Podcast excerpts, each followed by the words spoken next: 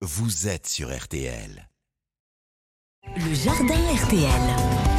Printemps généreux, donc jardinons, il y a mille choses à faire dans les potagers. Notre pro vous conseille, Pierre le cultivateur, bonjour. Bonjour Stéphane, bonjour à tous. Oui, parce que juin, c'est plus de soleil, c'est plus de chaleur, on peut semer, on peut planter, bref, ça concerne plein de choses. Il y a de l'activité euh, à gogo. Ah oui, là on court un peu au potager et surtout que l'été arrive, hein, puisque fin juin on va passer en été, donc plus de luminosité, le soleil se lève un peu plus tôt, il se couche plus tard, et on court un peu partout.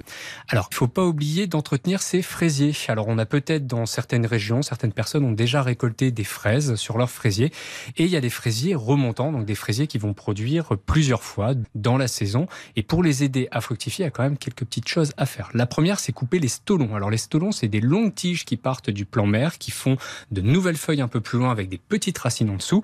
On n'hésite pas à couper un demi, un centimètre au niveau du départ, au niveau de la plante mère, pour soit les repiquer un peu plus loin, soit les mettre dans des godets, ou tout simplement bah, les jeter au compost ou les donner à des amis. On retire les feuilles abîmées et on ajoute une à deux poignées de compost par plant de fraisier on repaille, on arrose et comme ça on aura une nouvelle production de fraises.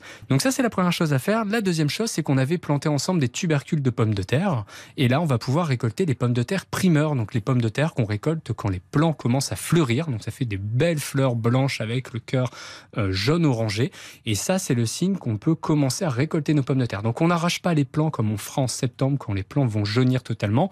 On gratte à la surface et on récolte les premières pommes de terre. Donc les pommes de terre primeurs on ne peut pas les conserver, on va devoir les cuisiner assez rapidement, les consommer assez rapidement. Et la peau se retire très facilement, donc on les cuisine avec la peau. Ensuite, on va pouvoir, bien entendu, pour ceux qui ont oublié, qui n'ont pas encore eu le temps, planter tout ce qui est courge, mmh. concombre, cornichon, melon, pastèque. C'est le moment.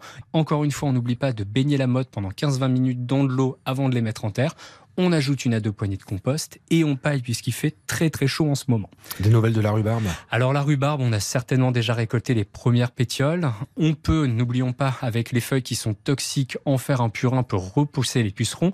Et là, il ne faut pas hésiter à couper les fleurs de la rhubarbe pour que ben, notre plant de rhubarbe puisse produire d'autres pétioles pour pouvoir les récolter cet été. Des petits conseils en termes d'arrosage. On le fait quand précisément? Alors moi en ce moment je le fais toujours le matin entre 5h et 7h du matin. Donc c'est un peu tôt, il faut se lever, ça prend du temps, mais il faut vraiment le faire. On évite de le faire encore en ce moment le soir, sinon on va créer une humidité ambiante trop importante et on va attirer les limaces. On attend encore fin juillet pour pouvoir arroser le soir. Et le mois de juin, on peut tenter des coups? Oui, on peut planter le concombre du Kenya, on peut planter la patate douce et on peut se laisser tenter aussi par la cacahuète qui pousse hmm. très très bien en France. Si vous êtes un aventurier comme Pierre le cultivateur, n'hésitez pas hein, dans les potagers. Vous avez ces précieux conseils sur RTL.fr et des vidéos de Pierre sur Instagram, sur euh, TikTok. C'est quand vous le souhaitez.